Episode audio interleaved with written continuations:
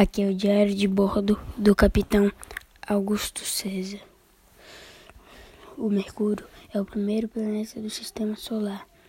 Seu período de rotação é de 58 dias, 15 horas e 30 minutos, e seu período de translação é de 87.969 dias terrestres. E Mercúrio não há um satélite natural.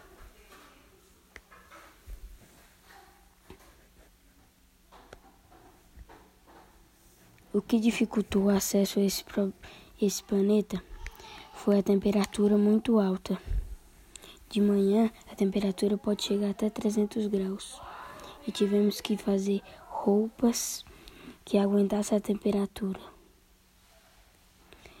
E a ida até esse planeta levará 30 dias. Será possível voltar em nossa nave espacial.